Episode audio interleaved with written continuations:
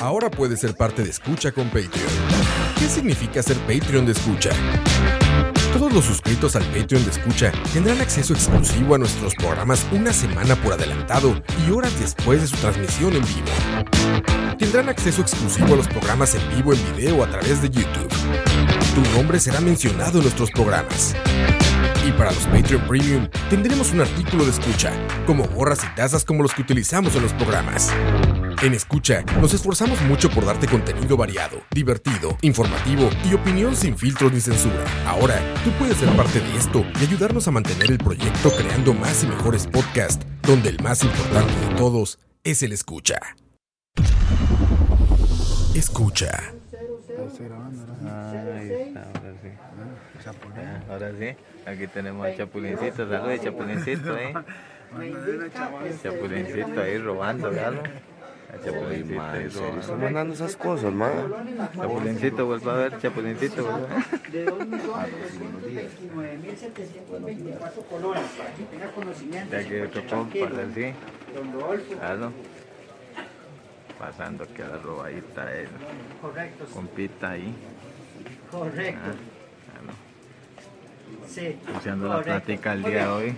Muy bien, don Rodolfo, en este caso, don Rodolfo, nuestra preocupación sería el dispositivo que usted tiene que se reportó como extraviado. En este momento, el, el que se encuentra activo es el que tiene la señora Laura. Por favor, traiga el que nosotros le suministramos, por favor, para poder deshabilitar el de la señora Laura. Este bien, otro arreglando- arreglando un la cargador ahí. comprobación que le voy a generar al mismo, por favor. Ya, mi amor. Escucha. Bienvenidos, bienvenidos. Eh, les saludo a Aqua. No, no soy Aqua. Muchos probablemente estén decepcionados porque no sea Aqua, pero bueno. Eh, le tomé el espacio sin pedirle permiso, no me importa. Por si ya Aqua está en otras, pasó a mejor vida. Y bueno, como pudieron escuchar, hoy vamos a estar hablando un poco sobre eh, estafas en general acá en Costa Rica. Yo, eh, bueno, les saludo a Oscar Campos por si no me conocen. Probablemente sí, probablemente me odien y me detesten, pero no importa. No soy bueno para rants. Este, ni, ni para. Soy bueno para enojarme, pero realmente no soy tan bueno como Aqua. Entonces, pues, ni modo, va a tener que aguantarse. Que no sea, que no sea él quien está aquí hoy. Pero me parece que es eh, un tema importante de conversar, eh, incluso hasta informar a cierta población que es vulnerable. Tal vez muchos de ustedes que están por ahí, saludos a todos los que están escuchando en vivo, por cierto. Eh, vamos aquí rápidamente. Kenneth Córdoba, Mauricio Calvo, Cristian Araya, Luis Rosales, Jason González, Gorda, Luis Diego Zamora, Manuel CH24, Mela, Tao 2310, Darwin Miranda, Steven Rodríguez, Mel CR 1087 y algunas otras personas que están por ahí que no se han registrado. Saludos, saludos. Gracias a todos ahí por sintonizar. Hoy, Día de la Madre. Feliz día si son eh, madres y nos escuchan eh, en vivo. Y de hecho también este programa y este disculpas a los Patreons va a salir eh, casi que de inmediato para que todas las personas puedan escucharlo. Siento yo que es importante que conozcamos de este tema. Como les decía, tal vez muchos de los que nos estén escuchando hoy pues ya saben de esto y saben pues cómo defenderse y, también este cuándo y cómo detectar eh, una, un posi- una posible estafa, un posible timo o fraude. Eh, pero más que todo lo que yo quiero es que, eh, no sé, tal vez a, a- quienes tienen padres ya mayores, tíos o familiares o amigos incluso, que esa población más vulnerable a caer en estas, en estas estafas, lamentablemente, para que ustedes se acerquen a ellos y les puedan hablar eh, y les puedan informar también de, que, bueno, están eh, vulnerables a ser estafados y más que todo, pues es, ese es mi, mi cometido con este programa. Eh, y también ahí más adelante voy a intentar rantear, pero que no me sale muy bien. Preguntan que si estoy en YouTube, no, de verme la cara a mí probablemente va a ser Ah, no, no, no, no vale la pena. No vale la pena ahí transmitir por YouTube. Entonces hoy solamente por Mixelar. Si están escuchando en vivo, si no, pues por Spotify nada más o por iTunes. Pero sí, básicamente eso es lo que yo quiero. Este, tal vez que ustedes le hagan llegar este programa a estas personas, o no necesariamente el programa, pero sí que se acerquen a conversar con esas personas mayores que lamentablemente son quienes más eh, caen en estas estafas y que ustedes les puedan dar herramientas a ellos de cómo defenderse. Y bueno, eh, lo que escuchamos anteriormente era eh, una, un video que yo, bueno, transformé en audio claramente. Este, sobre unos presos, unos reos presos, este, de, creo que es de la reforma, si no me equivoco. Y madre, tienen como un call center ahí dentro en esa cárcel. Todos tienen su celular y demás. Entonces, como para contextualizar de qué era ese audio al principio. Entonces, este, pues más adelante voy a hablar de eso. Pero antes eh, quiero eh, mencionar otros, otros tipos de estafas que son bastante comunes, por decirlo así. Y son las estafas por Facebook. Eh, y, muchas de estas funcionan por extorsión. A veces este, una persona desconocida le envía, qué sé yo, un mensaje o una solicitud de amistad. Y las personas pues eh, aceptan. Y un pronto a otro pues les llega un mensaje privado por ahí. Y empiezan a instalar una amistad, que eso es lo que estas personas buscan. Y generalmente son eh, extranjeros, no necesariamente de ticos, pero también pueden ser de acá de Costa Rica. Este, y llegan al punto en que pues tienen cierta confianza, se mandan, no sé, mensajes o hasta el famoso sexting o videos o imágenes ahí un poco reveladoras. Y después ellos eh, con esto lo que hacen es extorsionar a las personas eh, y le dicen que si no les pagan cierta cantidad de dinero pues van a publicar esas imágenes, esas conversaciones o, o esos videos. Este, y ya con eso pues las personas caen. Entonces pues hay que tener mucho cuidado ahora con, con, con, esta, con las redes sociales porque se presta mucho para esto, lamentablemente. Eh, y bueno, de hecho, debía empezar con esto. Probablemente este programa no vaya a durar mucho, tal vez menos de una media hora, no sé, no sé cuánto irá a durar, pero quiero que sea eh, rápido en realidad, no, no voy a entrar así como en muchísimo detalle para llegar ya a la parte de lo que yo considero son recomendaciones para evitar todo ese tipo de problemas. Eh, también está el ransomware, que está muy de moda. Bueno, estuvo bastante fuerte, creo que el año pasado, 2018, y todavía sigue, pero ya no sea tanto porque ya las personas pues ya eh, conocen de esto. El ransomware básicamente es, eh, se infectan de algún virus de, en la computadora y este se extiende a la red, si es que lo tienen, una red casera o, incluso un poco más WAN o LAN, red, redes privadas y lo que hace básicamente es eh, encriptar alguna información. Buscan por lo general documentos, buscan fotos, buscan videos que podrían ser de importancia para los usuarios. Y este, los encriptan detrás de una clave bastante difícil de, quebrar algunas veces, algunas veces no, pero la gran mayoría de personas no saben cómo este, desencriptar ese tipo de archivos. Y lo que hacen es también extorsionar a las personas. Les dicen que si quieren este, su información de vuelta, les tienen que pagar generalmente en bitcoins. Este, y les dan ahí, pues, no billetera. Y ahí con eso ya logran, pues, hacer la estafa y, robarle a la gente también, incluso esta información. Y eso, pues, no del todo pagar esos bitcoins, no del todo asegura de que esa información, pues, no se vaya a expresar en redes o, en, o en páginas de internet. Entonces, pues, y ahí la manera más fácil de evitar ese tipo de cosas de ransomware es, bueno, pues no, visitar sitios ahí eh, extraños. Muchas veces pues hay sitios de pornografía que intentan contaminar las computadoras y demás. Entonces eh, tengan cuidado, tengan muchas páginas de descarga de, qué sé yo, aplicaciones de música, de películas, este, están infectadas. Entonces pues hay que tener cuidado con eso. Eh, les recomendaría antivirus. el de Microsoft, el, que trae ya por defecto Windows, es relativamente bueno. Este, aunque hay otras opciones también de paga que yo recomendaría como Bitdefender o como este, Kaspersky son buenas. E incluso Norton es bueno, todos estos. Yo los recomiendo para evitar este tipo de cosas. No son tan caros, eh, son licencias anuales. Eh, que pueden andar entre, qué sé yo, entre 40, 50 dólares hacia arriba. para mí es este, importante, por lo menos personalmente sí recomiendo tener algún tipo de antivirus para defenderse ante, estas amenazas. Este, vamos a ver ahí qué comenta la gente. Si tienen algún otro método ahí que usa la gente, eh, déjenlo en los comentarios para leerlo también. Eh, vamos a ver. Evitar llamadas del cociente de la reforma.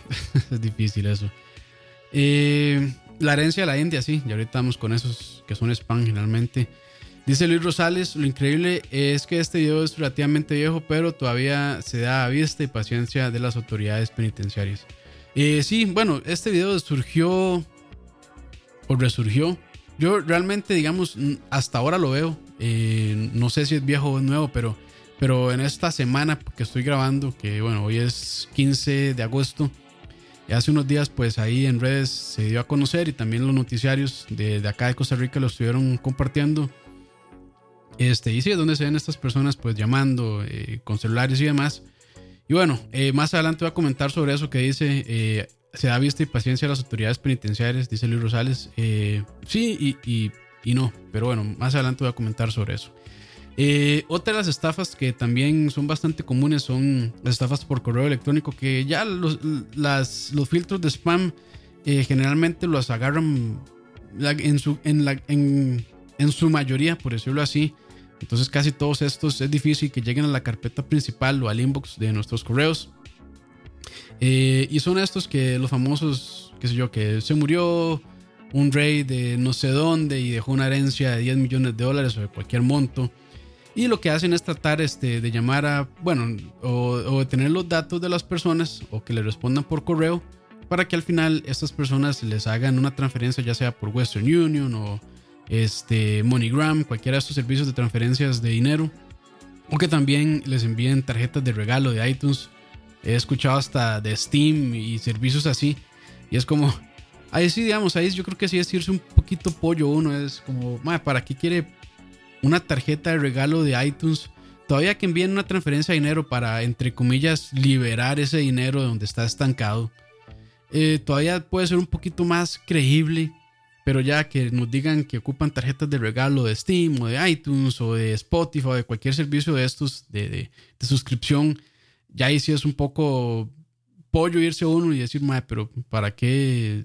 ¿Para qué, digamos, por qué ocupo una tarjeta de regalo de iTunes para liberarme el dinero? Ya es un poco, este, sí, irse ahí ingenuo tal vez, pero pasa eh, y es muy común, de hecho, sobre todo creo que no apuntan tanto a, países latinos, creo que apuntan más a, estadounidenses, sobre todo creo que la gran mayoría van dirigidos a Estados Unidos y sobre todo a personas de ya adultas mayores eh, que tal vez eh, son más vulnerables a caer en esto. Eh, vamos a ver. ¿Qué dice? Dice Mel CR en el brete con un celular. infectó la red interna y nos explicó la gente de tecnologías de la información TI que les llegó un correo de la gente pidiendo dinero para devolver la red. Bueno, no, sé si lograron. creo que es difícil este, llegar a, a, tener, digamos, dominio de la red privada. Pues, puede pasar, pero eh, no es tan sencillo. Es más fácil hacer ransomware por eh, a computadoras, digamos, a, usuarios directos. Eh, vamos a ver, bueno, las pirámides, las famosas pirámides. De hecho, eh, quienes estuvieron en Charlavaria 100 y, que también a los Patreons, saludos, eh, tienen acceso al Charlavaria 100. Tal vez en algún momento lo vamos a librar para todos, pero eso está por discutirse. Eh, ahí hicimos un chiste de las redes. No sé si lo tendré por aquí, si lo tengo por acá, se los pongo. o sea, suena muy idiota en realidad el video que hicimos nosotros, pero, pero son cosas que pasan realmente. voy a ver si lo encuentro por acá rápidamente. Y sí, este, es muy común, hay muchas marcas este, que funcionan así. Que no voy a decir que sus productos sean malos, Tree, este, doTERRA, que son estos aceites y demás. O sea, son productos que son relativamente buenos. Este, pero que su fuente principal de ingresos no necesariamente es la venta de esos productos, sino más bien es hacer toda una red eh, piramidal donde los que se hacen ricos realmente son las personas que están arriba de la pirámide. Y básicamente las personas que están abajo pues a veces se suman, bueno, se se clavan o, tienen problemas ya este, financieros bastante pesados por estar comprando este producto, ya que pues ellos siempre quieren estar eh, tratando de llegar a sus puntos mínimos para, para cobrar su... Eh, ¿Cómo se llama? Para cobrar su bono. Entonces es, es, es, toda una red y hay ciertas cosas, ciertos puntos este, que nos ayudarían a nosotros a identificar cuáles son pirámides o no. Este, por ejemplo, siempre, siempre usan palabras como rentabilidad, este, que pagamos el 50% de su inversión, porque generalmente piden estas pirámides que, uno que hagan un pago inicial para poder comprar este producto que ellos tienen y a veces son 100, 200, 300 dólares o hasta más incluso para poder entrar, digamos, a este negocio. Ellos lo que le dicen es que este, esa inversión la van a recuperar rápidamente y de entrada sí van a recuperar 50%. Este, y eso es muy difícil también. Eh, también cuando les digan que ocupan reclutar personas, ahí eso es una, una, un punto, bueno, este, una advertencia de que esto podría ser una pirámide. Bueno, si les dicen hay que reclutar personas y lo que tiene que centrar su esfuerzo no es en vender el producto, sino más bien en reclutar más personas para que anden el producto, cuando el enfoque sea ese, aléjense porque es una pirámide. Y, digamos, en Estados Unidos y muchos países las pirámides son ilegales pero hay muchos puntos grises eh, en la ley que eh, estos loopholes que llaman, de los que ellos aprovechan y dicen al final, bueno, este, mi negocio es así, pero no es una pirámide. Pero claramente tiene toda la estructura, pero se aprovechan de estos, estos loopholes o estas, estos gaps dentro de la ley para poder aprovecharse de eso. Y que al final quienes están más abajo en la pirámide son los que realmente trabajan, los que están arriba pues nada más reciben los beneficios de su red gigantesca y otra, otro punto muy importante a tomar en cuenta es, si les dicen que el dinero, que ustedes van a ganar dinero rápido y fácil, es muy probable que sea una eh, pirámide. Entonces, yo sí les recomiendo eh, tener cuidado en esos casos porque realmente este, puede, que caigan, puede que caigan en una este, pirámide. Entonces, pues sí, tengan mucho cuidado. Eh, creo que ya encontré el video por acá. Vamos a ver si puedo ponerles el chiste de la pirámide. Eh, creo que sí, por aquí está. Yo sé que va a sonar tonto, pero digamos, esta es una versión un poco exagerada del, discurso que tienen las pirámides. Entonces se los voy a dejar acá para, para que lo escuchen. Propio jefe, solo escuchando podcast. Les queremos compartir nuestro secreto para ganar dinero rápido y fácil. Desde tu Android de pobre, a cualquier hora y en cualquier lugar ni siquiera tienes que escuchar tus propios podcasts, con una inversión pequeña y sin tener que aprender absolutamente nada. Usted solo nos debe dar 100 dólares y en menos de 90 días estará en un Starbucks con lentes de pasta y un montón de cosas de Apple. El podcasting no es la plataforma del futuro, es el presente y nuestros gurús con 6 años de experiencia le ayudarán a ganar dinero con el podcast. No somos una pirámide, somos como tres. No somos multinivel, somos ultranivel. Y entre más personas escuchen, más dinero ganas.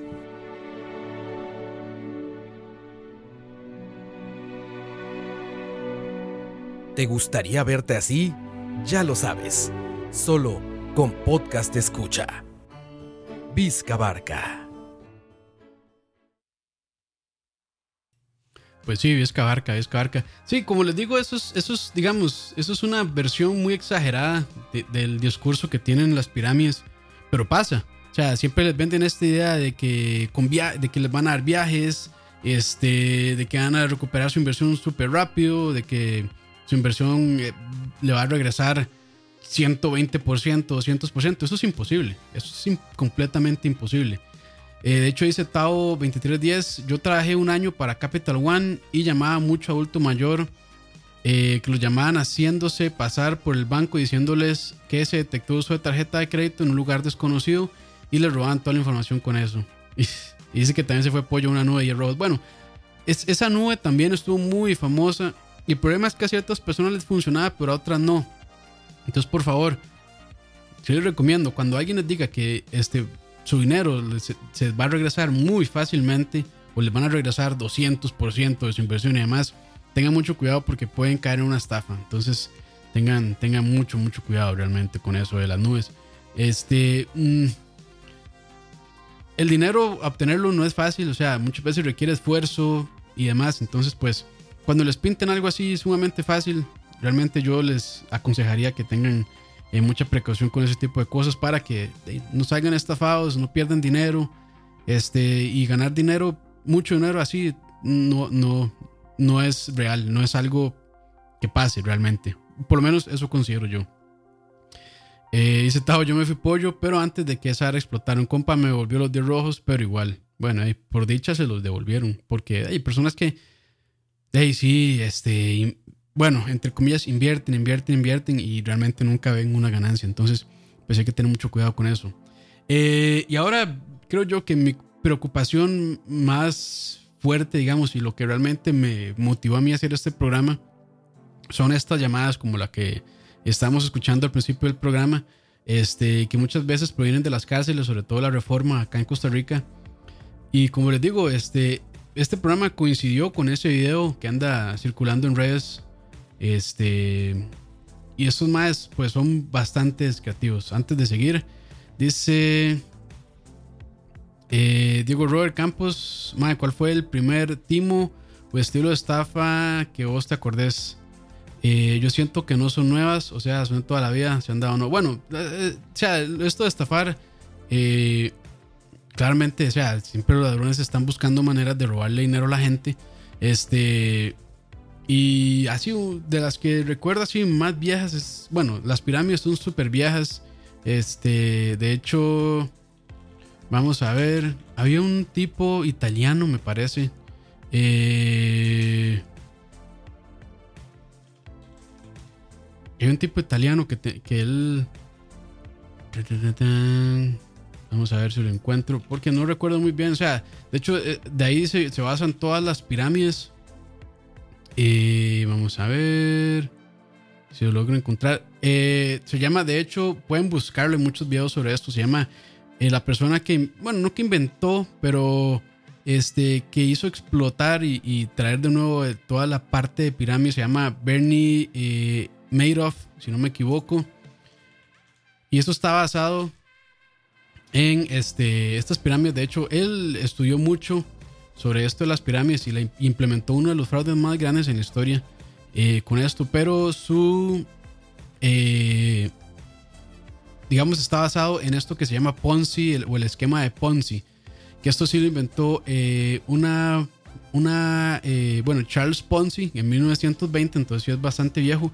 Y básicamente se trata de esto, es como que todas las personas metan su dinero eh, en un fondo eh, comunal o mutuo, digamos, y ellos les decían que, este, que al meter su dinero en este, en este depósito o en este fondo mutuo con muchas personas, se le iba a volver un porcentaje enorme este, de lo que había invertido.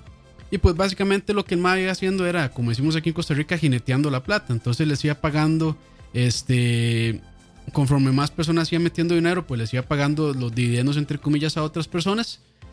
Eh, pero ya llegó un punto en que pues era insostenible porque lo que él estaba recibiendo no cubría en sí la parte que estaba pagándole a los inversionistas entre comillas y pues se dieron cuenta con eso.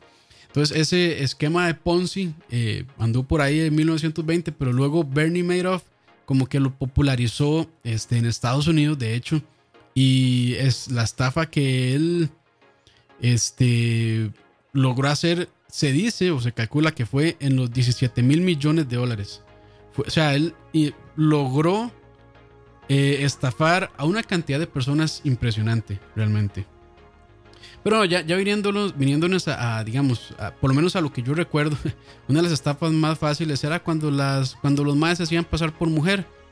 En estos juegos de online, estos juegos este, MMOs, por decirlo así, como World of Warcraft y demás, entonces hacían pasar por mujeres este, para que les pagaran la suscripción de Warcraft.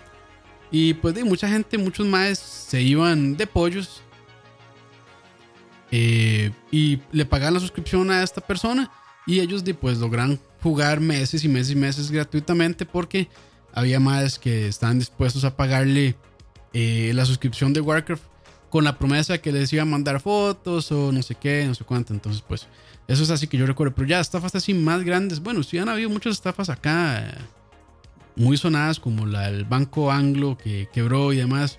Que no recuerdo muy bien la del Banco Anglo. Para hablar de eso, sí tendría que informarme un poquito más.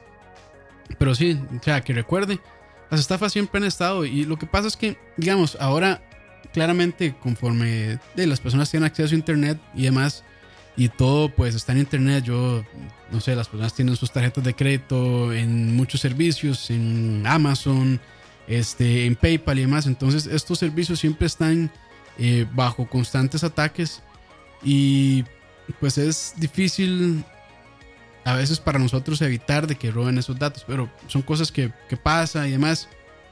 Pero bueno por lo menos eso es de lo que yo eh, de lo que yo recuerdo. Dice Luis Rosales, yo estoy vendiendo mi carro en Facebook y es increíble la cantidad de perfiles falsos bien elaborados que lo contactan a uno. Y absolutamente todos se, quitaban de venir a ver el auto cuando les decía que lo tenían residencial con seguridad privadas, con seguridad privada y cámaras de seguridad. Sí, de hecho eso es lo que a mí me trajo a hacer este programa. Yo también estaba vendiendo mi, bueno, estoy vendiendo mi carro, pero están interesados, eh, inbox bars. Este, lo publiqué en CR Autos y en otras páginas, en De Remate, en Olex, este, en Encuentra 24, lo publiqué por ahí. Este, y bueno, primeramente lo publiqué en CR Autos, que creo que es como la, la, la plataforma tal vez más popular para venta de vehículos usados acá en Costa Rica. Y pues los primeros días estuvo tranquilo, pues nadie me llamó y lo esperable. Días después lo publiqué en Olex, en Encuentra 24, en De Remate. Y hay gente que creo yo, está haciéndole F5 para ver cuáles carros o, cuáles ventas recién entran para tratar de estafar. Les voy a contar lo que me pasó a mí. Lo publiqué y unos, qué sé yo, tal vez unos 15, 20 minutos después me mandó un mensaje por WhatsApp una persona y me dice, vea, este, yo estoy, acabo de ver su vehículo, estoy interesado en él. Eh, y bueno, eh, quisiera que me rebaje una cantidad de dinero para hacer todos los trámites legales. Yo le dije, bueno, sí, me parece bien. Me estaba pidiendo un rebajo. Yo le dije, sí, este, de, hagamos trato. Y ya, este, me pareció raro que la persona pues no me preguntara por la condición del carro, que es lo normal, ¿verdad? Uno preguntaría como más si, el carro está prendado, eh, si tiene algún gravamen, eh, cuál es el estado del vehículo, cuánto kilometraje tiene, eh, si tiene algún problema mecánico, si lo puedo ir a ver. Pero no, esta persona nada me dijo, Mae, quiero depositarle a usted 500 mil colones, que son como alrededor de mil dólares, un poquito más de mil dólares actualmente, para, amarrar amarrarlo este, y que yo ser la primera persona que usted tome en cuenta ya vender el carro. Y entonces yo le dije, pues está bien, me parece bien. Entonces ya me pidió este, eh, mi número de cuenta, yo se la di eh, ahí sí me fue un poco pollo, hay que tener cuidado con eso. Aunque bueno, es difícil que, que logren hacer algo con el número de cuenta. Realmente yo creo que es imposible que logren hacer algún fraude. Un muy gato probablemente sí lo logre, pero va a ser muy difícil. Entonces yo dije, pues no hay ningún problema, leí mi número de cuenta. Y en unos 10 minutos más, el mae me llamó y me dice, vieras que estoy teniendo un problema para hacer la transferencia. Y yo le digo, ah, bueno, no se preocupe, este, y tal vez hágalo desde su casa o en algún otro momento y pues ahí me avisa nada más. Y me dice, no, no, no, tranquilo, voy a hacer la transferencia ya mismo, pero voy a llamar al banco para que me ayuden con una asistencia celular. Y a mí ya ahí sí se me disparó la alarma. Yo dije, ma, están tratando de estafarme. Eh, yo en ese momento no, digamos, no acaté a, grabarlo, pero me hubiera encantado este, poder grabar esa llamada para que ustedes vean que esos madres realmente usan métodos ya, no avanzados, pero por lo menos tratan de que todo parezca real. Claramente, este, nadie va a llamarlo a uno para hacer una, para una, asistencia por transferencia, bueno, para que la transferencia se haga por teléfono. Creo que eso no se puede hacer. Tal vez sí, pero no es lo normal. Entonces lo que ellos hacen es, este, le dicen a uno, bueno, voy a llamar al banco, por favor manténgase en línea para que nos ayuden a hacer toda la transferencia, este, y, y ok. Entonces, eh, según el MAE, llama al banco e incluso tienen como este, este, este, template de esta, este, esta contestadora que utiliza el Banco Nacional, que por cierto, este fraude solo funciona con un Banco Nacional, ya les voy a explicar por qué. Y entonces tiene como la contestadora como, ah, bienvenido al Banco Nacional, eh, por favor digite uno, digite dos, lo que sea para el servicio que usted necesite. Claramente uno no, uno no va a digitar nada porque automáticamente se va, con, se va a conectar otra persona que es supuestamente el agente bancario y entonces empieza a pedir los datos a uno. Entonces le dice, ah, sí, es que ocupa una asistencia por teléfono para hacer una eh, transferencia bancaria, no sé qué, no sé cuánto. Y si uno se va en toda la jugada, los maes logran sacarle el número de cuenta, que con el número de cuenta no hace nada, pero logran sacarle a uno el número de tarjeta Servibanca y además el número de seguridad que está por detrás de la tarjeta. ¿Qué logran con esto? El Banco Nacional tiene un sistema acá en Costa Rica de que uno puede este, eh, restablecer la contraseña del, servicio de banking en Internet usando la tarjeta de crédito y el código de seguridad de la tarjeta. Entonces el banco lo que le dice es, ok, usted quiere eh, restablecer o cambiar su password, por favor ponga los últimos 8 dígitos, los últimos 4, los últimos 9 eh, dígitos de su tarjeta Servibanca. Después, por favor ponga la clave de seguridad que está detrás de la tarjeta y ponga su, nuevamente su, bueno, ingresa su clave nueva. Entonces, ellos al tener estos datos logran meterse a la cuenta del Banco Nacional y si uno tiene dinero, se la transfieren a otra cuenta. Yo pues no, no caí en, ese, en, ese, en esa estafa porque este, pues ya sabía de que ninguna persona del banco va a llamar a uno y le va a pedir esos datos. Nadie del banco le va a pedir a usted su contraseña, nadie del banco le va a pedir a usted jamás su número de, su número de cuenta o su número de tarjeta, nunca. Pero hay personas que sí se van en, este, en esta estafa, lamentablemente.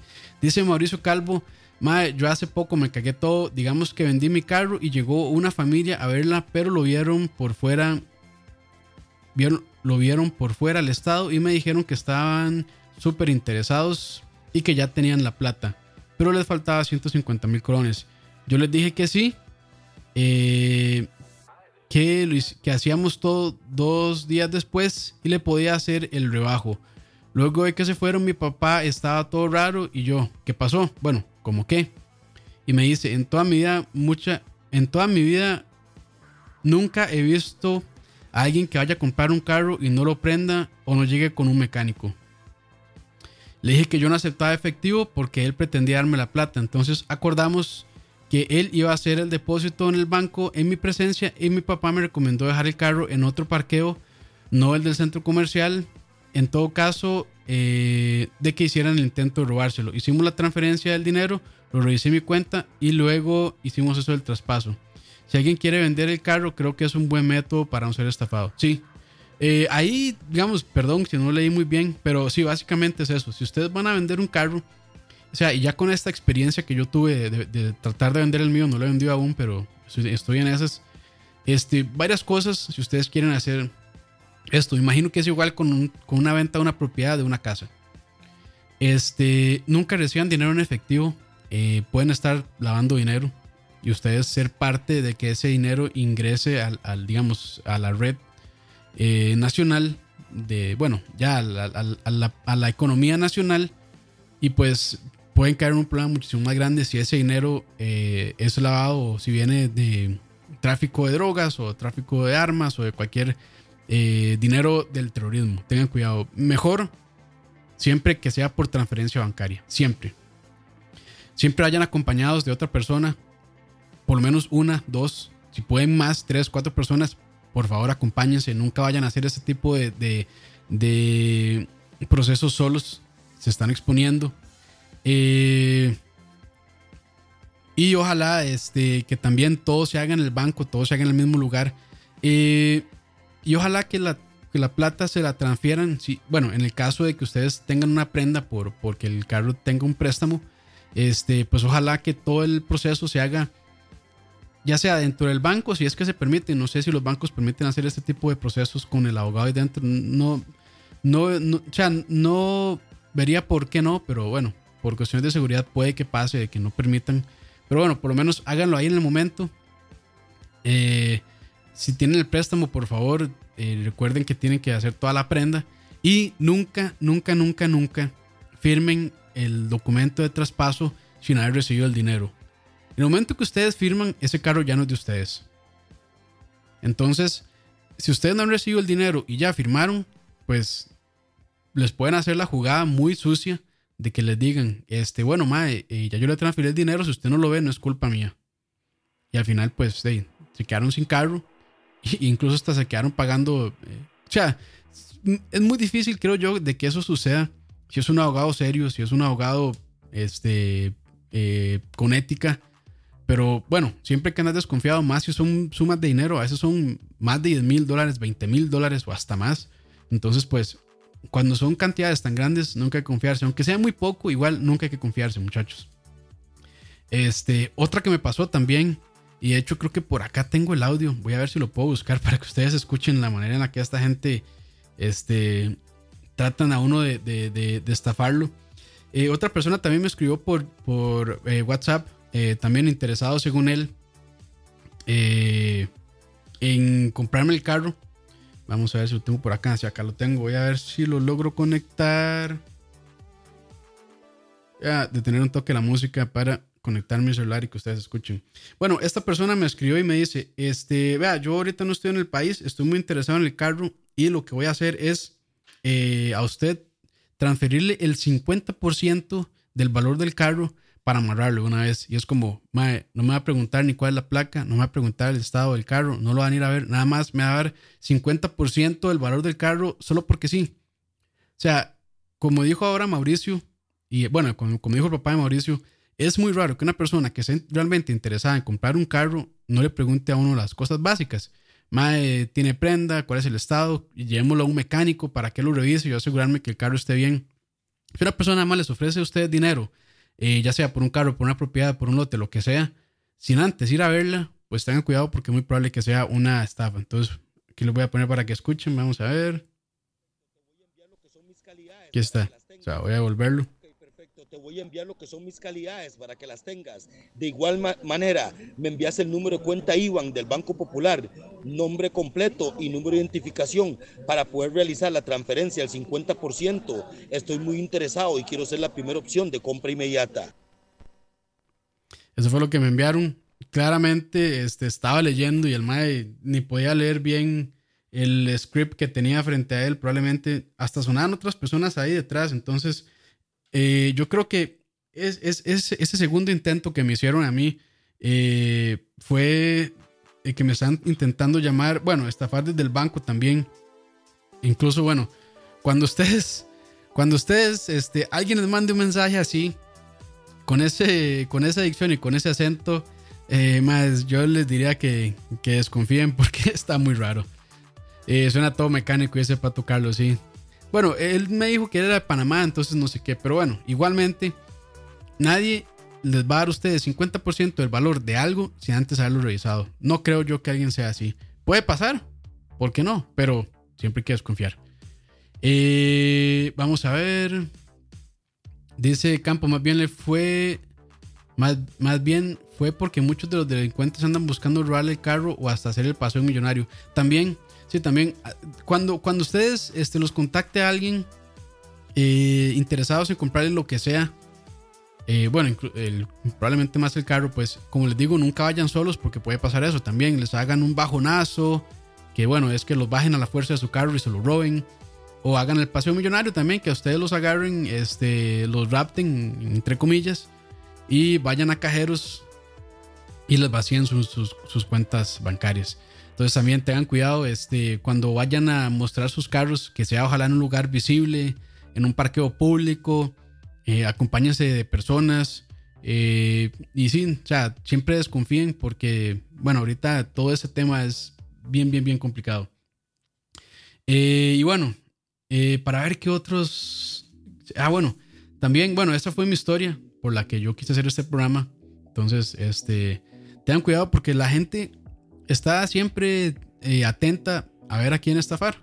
Siempre están atentos. Entonces, eh, están ahí en las páginas de internet dándole F5 para ver qué, cuál es la nueva persona que está posteando su carro o su propiedad, lo que sea, para tratar este, de estafarlos.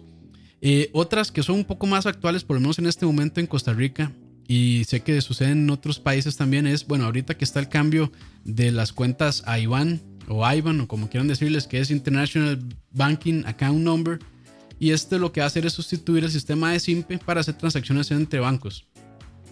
Este, de hecho, el método que esta gente está utilizando, ya no tanto porque ya se dieron cuenta que, bueno, ya mucha gente se dio cuenta que esto es una estafa, es que lo llamaban a usted, lo metían a la página del Banco Central y en el Banco Central pues había información de que era eh, la cuenta Iván, de qué significaba, de cómo funcionaba y demás, entonces lo hacían a uno leer todo eso.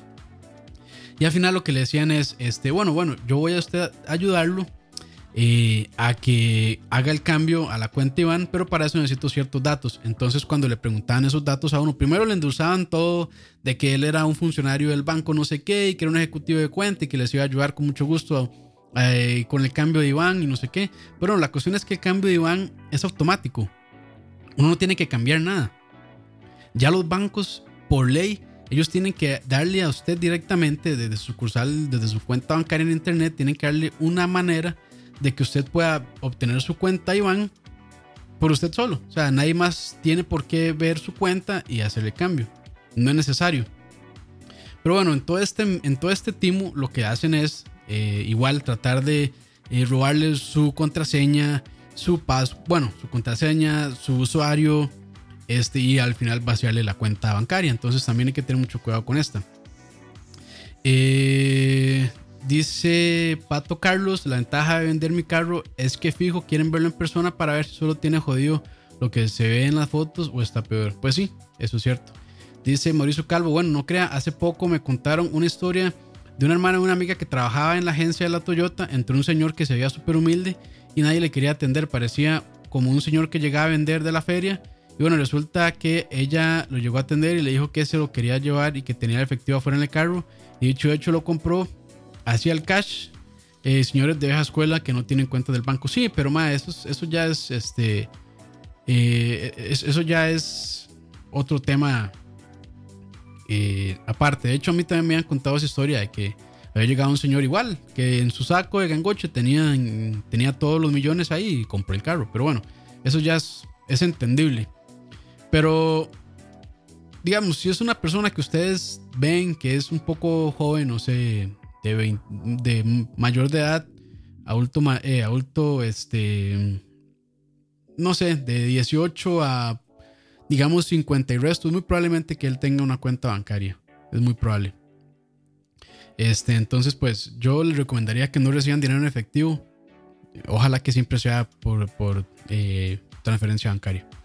Pero bueno, ese era uno. Eh, otro también que estuvo de moda es ahora con el, el, cambio de los impuestos de valor agregado, llaman a personas y les dicen, hey, este, vemos que usted todavía no ha hecho eh, el reporte del IVA.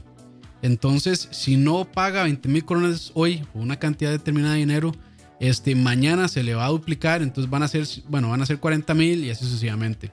Igual lo que ellos tratan de hacer es, ya sea robarle su correo electrónico, su, contraseña, la contraseña de su clave del banco y demás, para poder vaciarle eh, su cuenta eh, bancaria. Entonces, que tener cuidado. También de los robos de, correo electrónico, también. De hecho, es, bueno, ahora más adelante les voy a decir, les voy a dar un par de recomendaciones para protegerse ustedes también sus cuentas. Y yo acá es donde ya, en teoría, voy a rantear. Mira, llevo 45 minutos. Bueno, un poco más largo. Muchas habladas las mías, perdón. Eh, bueno, sí, aquí es donde, según yo, voy a rantear. Desde hace años se sabe que muchas de estas llamadas, de estas estafas, vienen de cárceles. Y hace años yo recuerdo que había un proyecto de ley, que por cierto ya se aprobó, para bloquear las señales celulares dentro de las cárceles. Ahora, el problema es que por lo menos en la reforma, y yo puedo entender, es que está la reforma, ahí está la calle y a la pura par está el condominio con casa. Que ahí es un condominio enorme, bien no sé cuánto miles de personas ahí y claramente esas personas si iban a ver afectadas si ponían bloqueos de señales este, en la cárcel. Eso podía entenderlo. Pero bueno, eso es un tema aparte. Solo en lo que va del 2019 se dice que se ha decomisado cerca de 2.000 celulares. O sea, estamos en agosto de 2019 y se han decomisado 2.000 celulares en las cárceles. Es más, hay una nota en La Nación que se publicó el 21 de junio de 2019, que se llama Operadoras tendrán hasta abril del 2020 para bloquear señal celular celulares en cárceles. Y esa, esa misma nota dice que solo en el 2018 la policía penitenciaria reportó 2.946 celulares decomisados en las prisiones. Y como les digo, en la mitad de este, bueno, en la mitad de este 2019, en el momento que se publicó esa noticia, en junio, se han decomisado 1.191 celulares.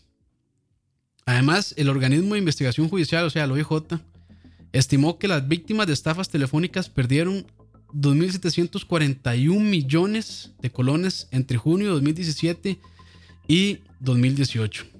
O sea, es muchísimo dinero lo que esta gente en las cárceles está logrando robar. Y también en esta misma nota se aclara que el bloqueo tiene que ser por parte de las operadoras de celulares.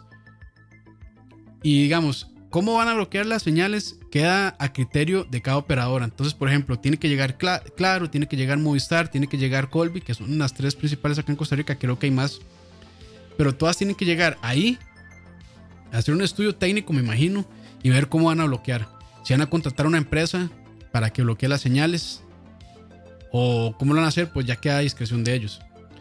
Según el proyecto, este, como, va a ser, como van a ser las mismas operadoras las que van a bloquear las señales, y bueno, esto tiene un poco de sentido porque lo que dice la ley o lo que proponían las personas que estaban haciendo la ley es que las compañías de celulares son las que están no promoviendo, pero están proveyendo la plataforma para que estas personas puedan hacer las estafas y por eso es que a ellas les toca eh, atender este problema. Eh, ahí en las notas del programa les voy a dejar, digamos, eh, las fuentes de, donde yo leí esta, esta información para que después eh, puedan ustedes leerlo si les interesa. entonces ya saben, en escucha.live, ahí en las notas del programa van a estar todos los links a estas, a estas notas que yo aquí estoy, voy a estar mencionando. Bueno, pero como siempre, todo en Costa Rica es bastante complicado. Y en otra nota que yo logré leer del semanario Universidad, que se llamó, bueno, se llama la nota Bloquear la señal celular en las cárceles no es tan rápido y se publicó en febrero de este año. Dice que bueno, este proyecto va a ser un poco difícil de implementar porque hay muy poca inversión en infraestructura en las cárceles. Entonces se tienen que hacer estudios de electricidad, estudios de factibilidad, estudios hasta incluso de agua negra, no sé para qué, pero eso menciona la nota. Entonces, si quieren leerlo, por ahí está. Y bueno, aquí es donde va mi rant y mi pregunta.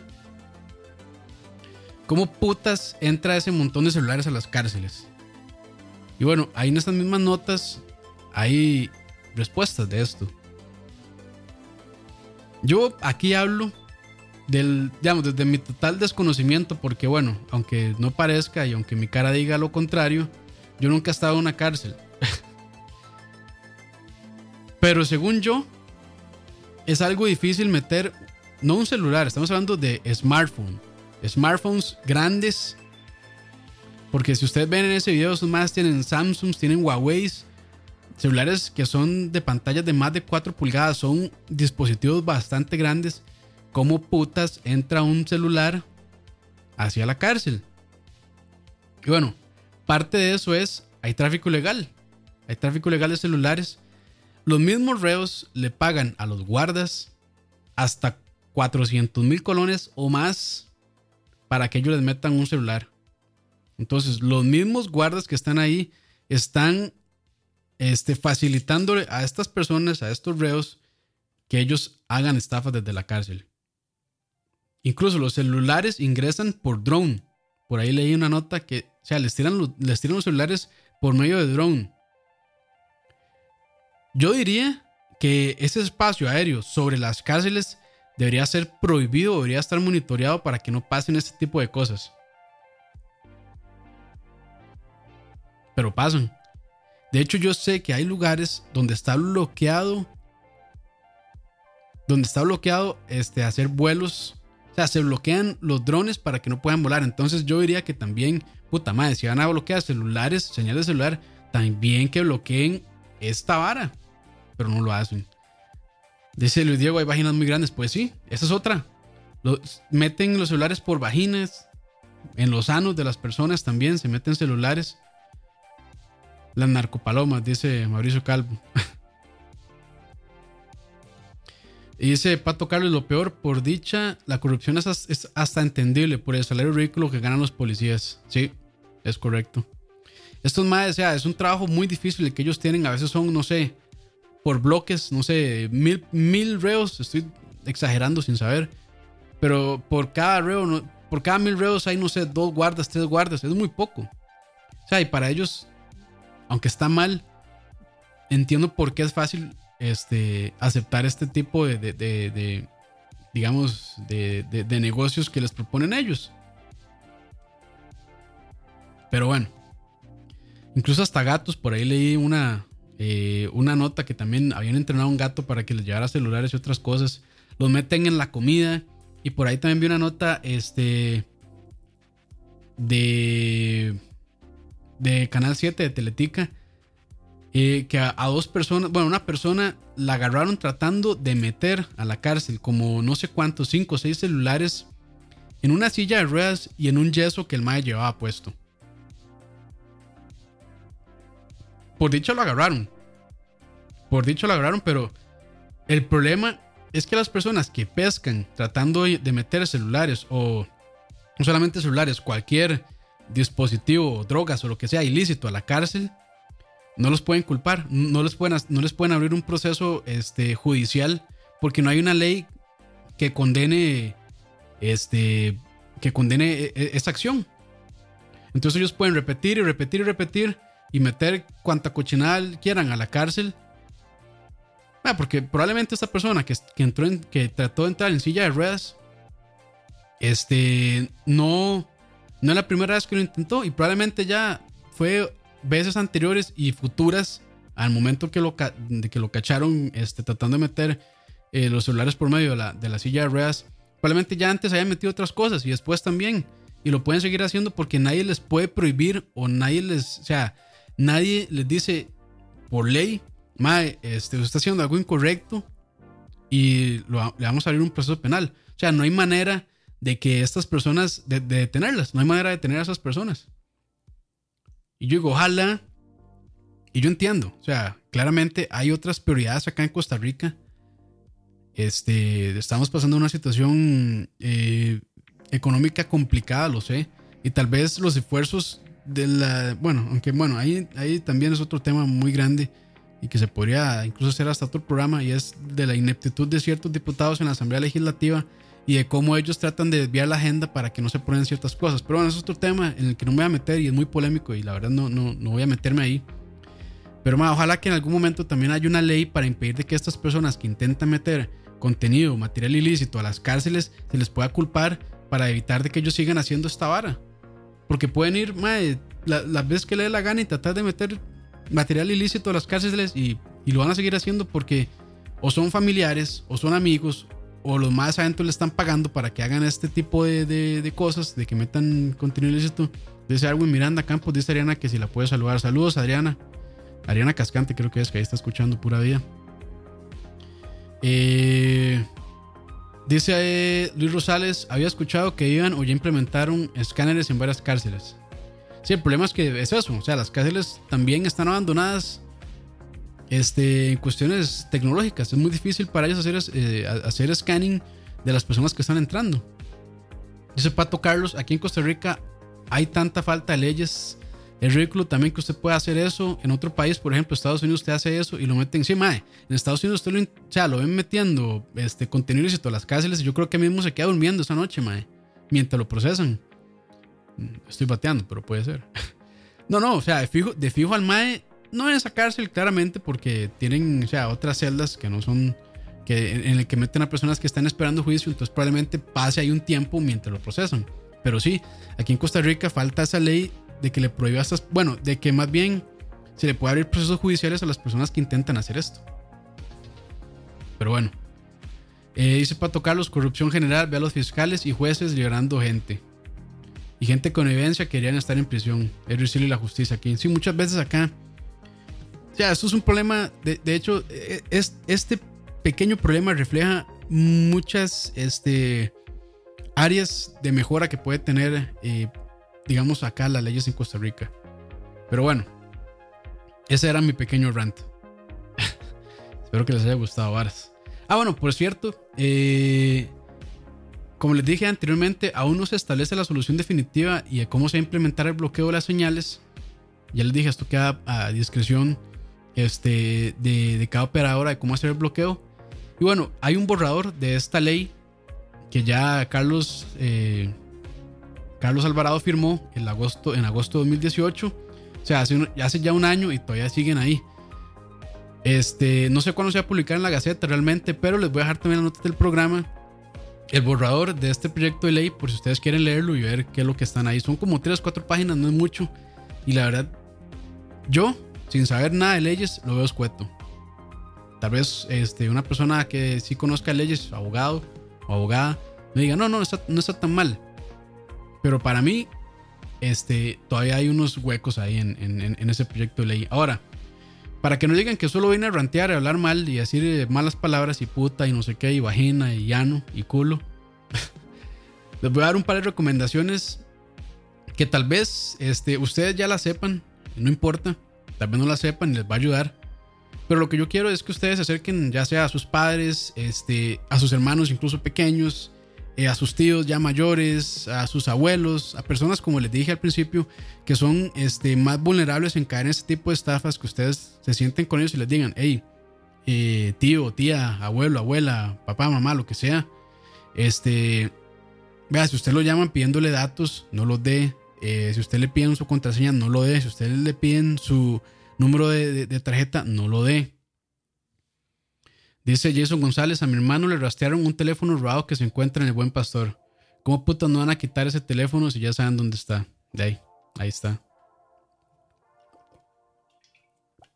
Dice Pato Carlos Escueto, como toda ley aquí, vicios legales en todo lado y caca. De ahí dije caca, que la que engorda quería que yo dijera caca. Ahí está, caca. Pero bueno, primera recomendación. Nunca, como les digo, nunca den su información personal a nadie, incluso si es de su confianza. Sé de personas que comparten su cuenta bancaria, eh, parejas, eh, bueno, esposos, novios, lo que sea, pues bueno, eso ya queda decisión de ustedes, pero yo les digo, no compartan información personal, ya sea contraseñas, cuentas bancarias, este, eh, usuarios, nunca, nunca, nunca, nunca den esa información, incluso a gente que sea su confianza, no lo den nunca o sea, ustedes no saben si alguien, cuando, cuando ustedes les dicen eso, o cuando le mandan el mensaje por WhatsApp o por Facebook, que ya se sabe que Facebook no está encriptado. En teoría WhatsApp sí, pero WhatsApp, Facebook, misma empresa. Pero bueno, en teoría un mensaje de WhatsApp eh, sería más difícil de interceptar, pero igual.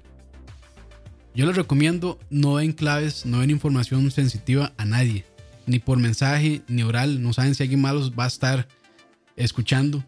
Por favor, no lo hagan.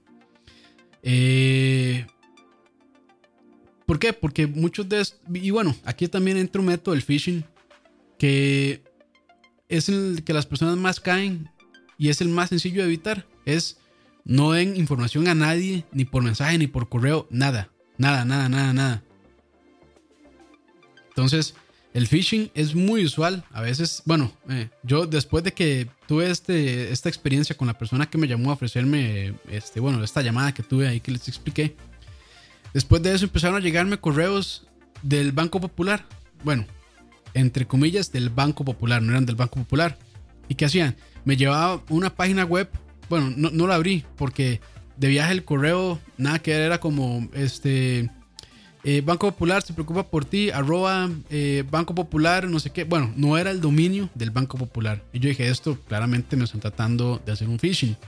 Si yo me hubiera metido ahí, probablemente hubiera intentado obtener mi usuario, mi contraseña y tratar de vaciarme mi cuenta bancaria. Pero bueno. Phishing, traten de evitarlo. Ya saben, nunca abran páginas web raras.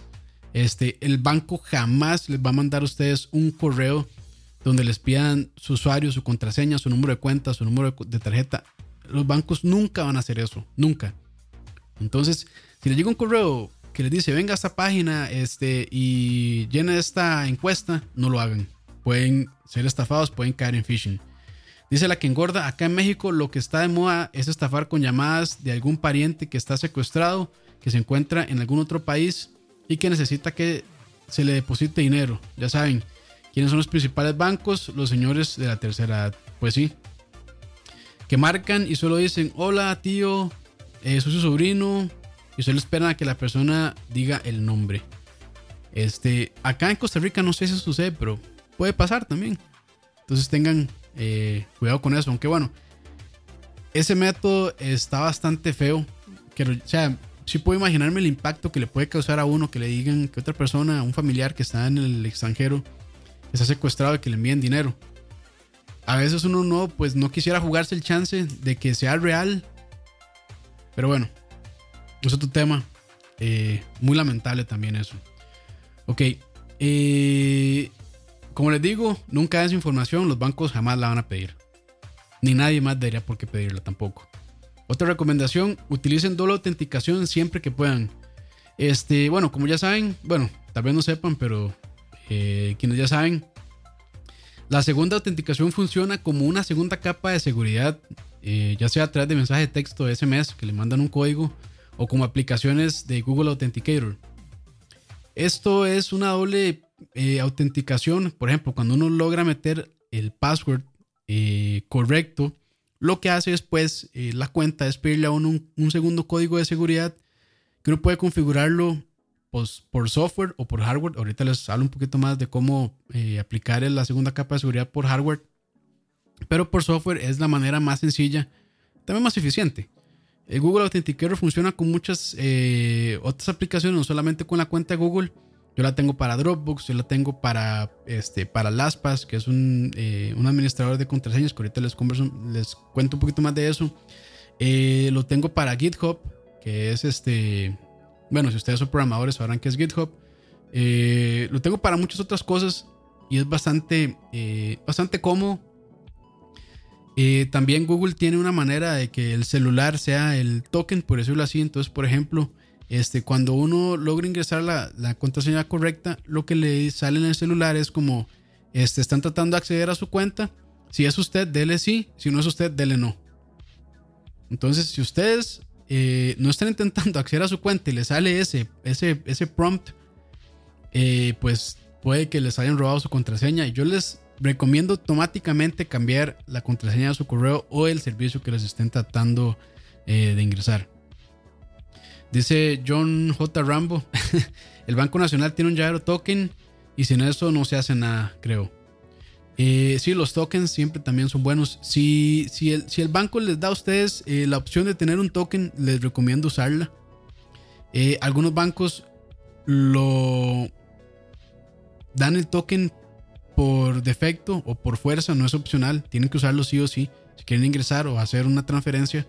sé que uno de esos es la vivienda entonces ahí también. Eh, vamos a ver qué más. Bueno, en, esta, en esta doble autenticación les recomiendo que ojalá usen este Google Authenticator o algún otro método que no sea el de mensaje de texto. ¿Por qué? Porque ese se puede burlar fácilmente. Eh, dependiendo del país donde vivan, eh, es sencillo hacer un cambio, digamos, como llegar al, a, Alice o a Claro, lo que sea, este, su empresa donde ustedes tengan su línea celular y que, y que se hagan pasar por ustedes con una cédula falsa o con información falsa y que le digan que leen un chip nuevo y se lo dan. Y con eso ya claramente se desvía este, el mensaje hacia el celular de la otra persona y si ya tiene su clave pues va a ingresar fácilmente. Eh, no es tan común eso, pero puede pasar. Entonces yo sí les recomiendo que utilicen el Google Authenticator o una aplicación similar. Este. Les recomiendo también utilizar claves, contraseñas seguras, ojalá alfanuméricas. Combinen letras con números, con símbolos, símbolo numeral, símbolo de exclamación, asterisco, más, menos, lo que sea. Una contraseña segura que sea alfanumérica, con mayúsculas, minúsculas, números y caracteres especiales, es casi imposible de craquear. Puede pasar, pero es casi imposible. Ahora, a ustedes les puede dar risa, pero hay reportes de las claves más utilizadas. QWERTY, 123, contraseña, password. Y bien, una persona que está intentando robar su contraseña correo o sus claves, van a intentar primero eso. Van a intentar el QWERTY, van a intentar el password, van a intentar el contraseña 1, el contraseña 123, van a intentar el 12345 y a veces logran entrar con esas claves, por favor. Sí les recomiendo utilizar claves eh, bastante fuertes. Y ahora, yo sé que es difícil recordar, y más si tenemos varios bancos, varios correos, varios servicios que nos piden claves. Entonces les recomiendo utilizar este administrador de contraseña. Ahora ustedes pueden decir que son que mis datos están expuestos ahí y demás. Yo tengo como dos años y esta es la única que he utilizado y de hecho antes de meter mis datos ahí me informé bastante. Este leí mucho sobre la encriptación que utilizaban, sobre cómo es que guardan las contraseñas y demás. Yo les recomiendo LastPass. Eh, es una. Eh, es, un administrador de contraseñas. Que ustedes ahí pueden, digamos, él mismo tiene un generador de contraseñas seguras. Entonces ustedes le dicen, por ejemplo, quiero una contraseña de 16 caracteres, que sea alfanumérico, que tenga caracteres especiales y demás.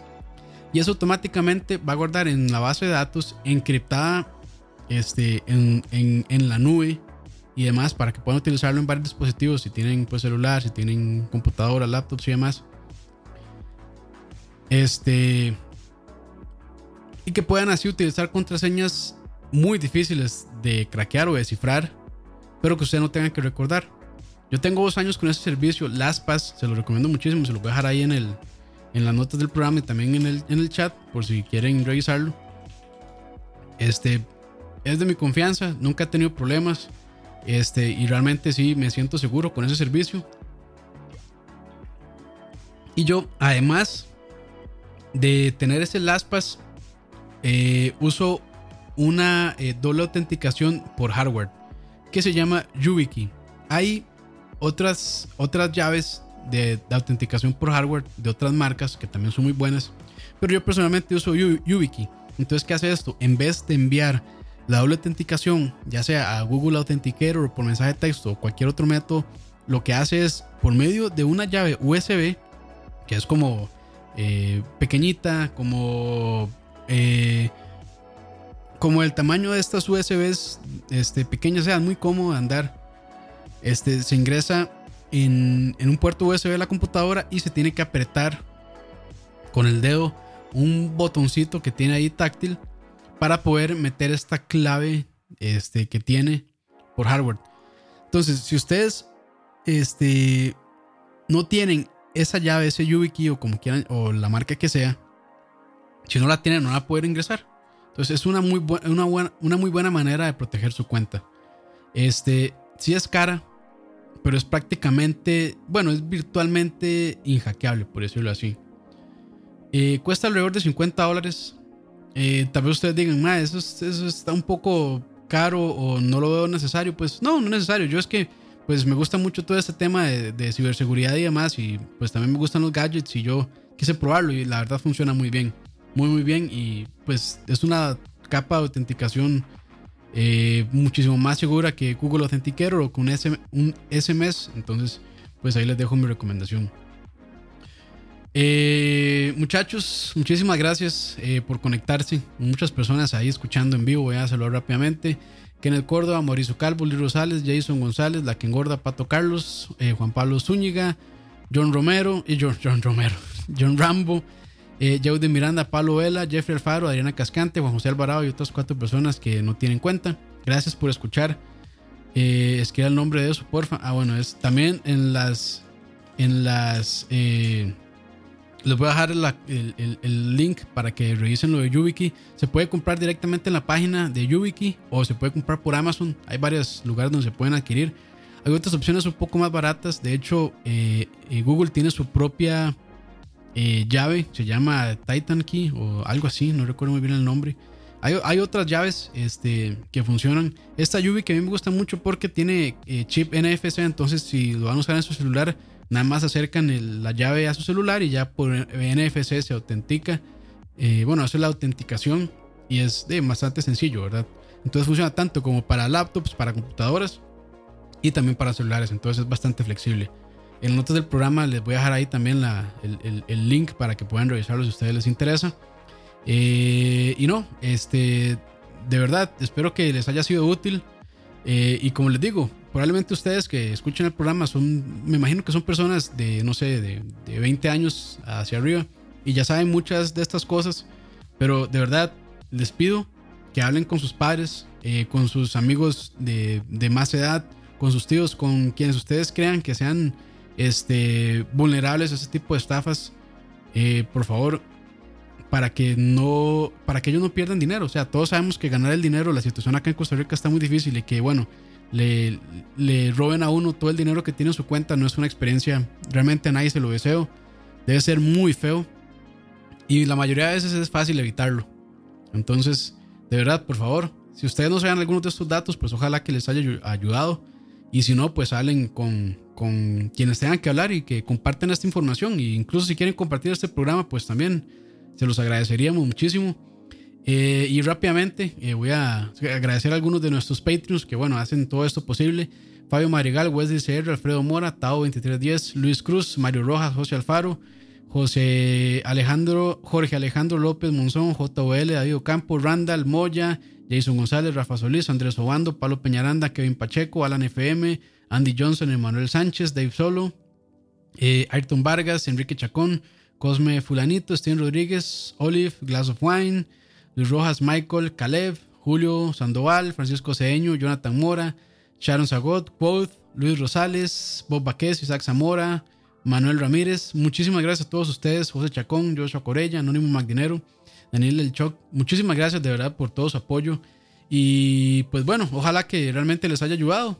Y pásenla bien, muchachos. Eh, salúdenme a sus, a sus madres, que ojalá no estén presas en este Día de la Madre. Y pásenla bien. Y ya saben, no leen su información personal a nadie, ni contraseña ni nada. Se despide ustedes, Oscar Campos. No fue Aqua. Perdón, Aqua, por utilizar el nombre sagrado de su programa, pero me pareció que era importante compartir un poquito de esto con las demás personas que nos escuchan. Así que, ya saben, pásenla bien y no miren aquí en bares.